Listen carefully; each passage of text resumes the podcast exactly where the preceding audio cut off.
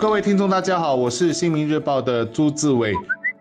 大家好，我是联合早报的王彼得。主要围绕国家下来的抗疫策略，啊，李显龙总理以及啊部长们昨天做了不少宣布，要点主要有啊，一是增加检测的覆盖。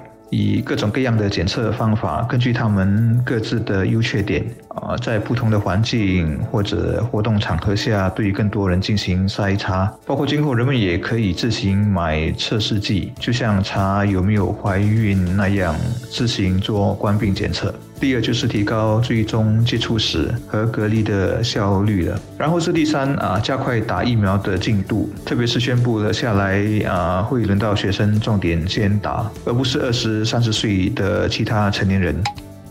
截至前天，本地有将近两百三十万人已注射至少第一剂疫苗。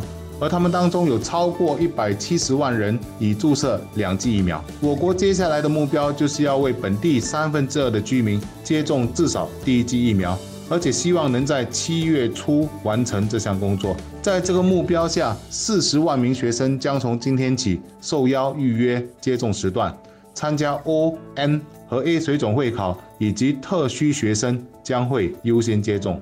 之后将轮到其他十二岁及以上的学生接种疫苗，也就是说，我国已经把疫苗接种延伸到十二岁及以上的人士，而学生在接种之后，最后一组人，也就是三十九岁及以下的成年人，也将开始接种。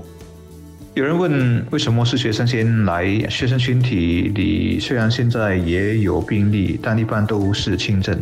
其实打完前线和年纪比较大的人之后，其他年龄和群体的啊接种的紧迫性差别已经不大了。而且我想啊，刚好是学校假期吧，也有方便学生和家长的考虑。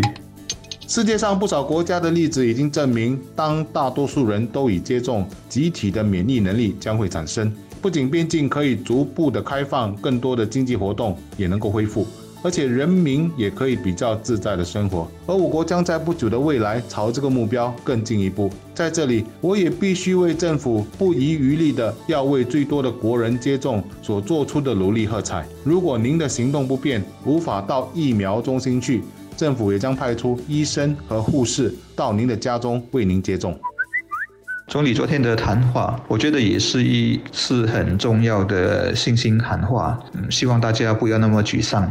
一来是过去两周高警戒期间，我们每天的数字也确实稍微变好了，特别是无关联病例。希望下来两周还能看到再下来一些。另外是总理勾勒了今后的一个可能出现的新常态，就是这场疫情虽然不会在世界上彻底终结，病毒不会离开我们，但只是偶尔失手让它跑了进来，然后小范围的爆发。总之，我们的生活。啊，会渐渐的恢复，大家可以正常出门，甚至旅行，甚至至少在户外可以摘下口罩。我觉得看得到这个愿景很重要。因为和疫情斗争最难的煎熬，还不是眼前的健康和生计受到威胁，不能见朋友，不能这样那样的种种内心失落无助，而是一直在黑暗隧道中看不到尽头，于是彻底的绝望。其实只要我们实现了全体免疫，就是最大的一片曙光，离正常的生活也就很近很近了。